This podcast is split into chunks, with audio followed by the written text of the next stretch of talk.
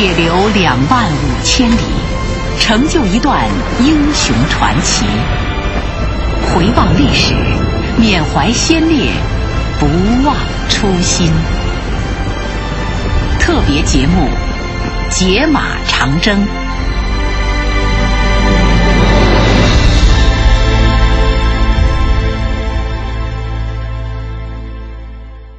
共产国际对中国革命功不可没。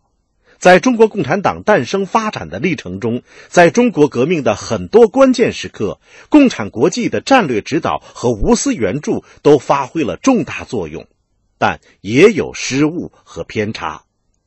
共产国际对长征前党和红军的影响体现在哪些方面？本集主讲人：军事科学院军事历史和百科研究部潘红。看第一点，共产国际对中国共产党领导人的选任是造成很多错误的重要原因。中国共产党的早期领导人都是经过共产国际批准的，比如说瞿秋白、向忠发、王明、博古等，无一例外。但这些领导人大多不是在中国革命实践斗争中成长起来的。他们对中国国情缺乏了解，也无法把握中国历史的脉动，进而指导中国革命。特别是以王明为代表的左倾教条主义者，他们把苏联的经验呢搬到中国来了，指导中国革命，给红军和根据地的反围剿斗争造成了重大损失，使中国革命陷入严重危机。第二点，共产国际实施对中国革命的遥控指挥，造成了不良影响。比如，一九三四年。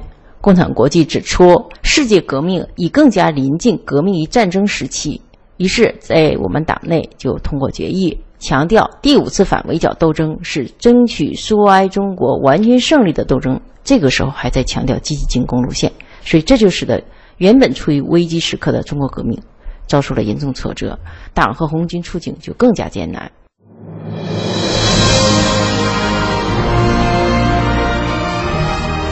解码长征由中国人民解放军军事科学院、新华通讯社、中央人民广播电台联合制作。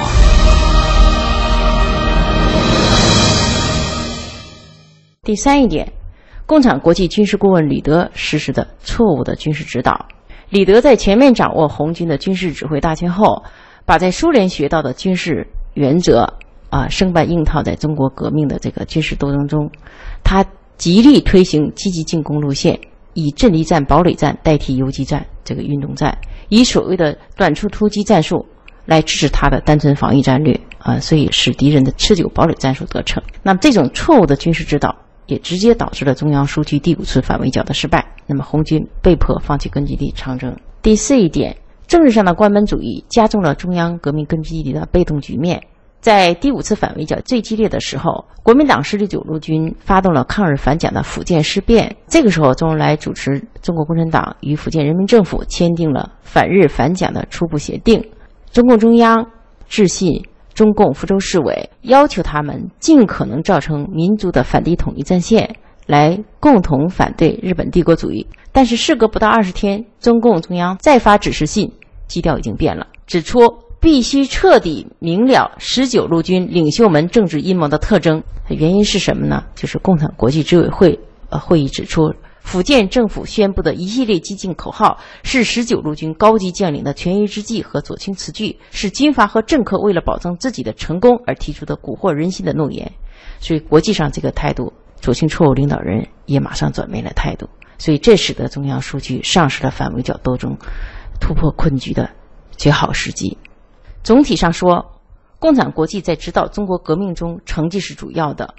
毛泽东在分析共产国际指导失误时，曾经反复强调：我们不把责任推给共产国际，共产国际对中国革命总的来说是功大过小，犹如玉皇大帝经常下雨，偶尔不下雨还是功大过小。一九三四年六月。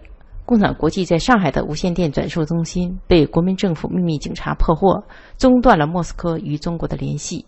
从某种程度上说，长征时共产国际的遥控断了，成为中国共产党独立领导中国革命的契机。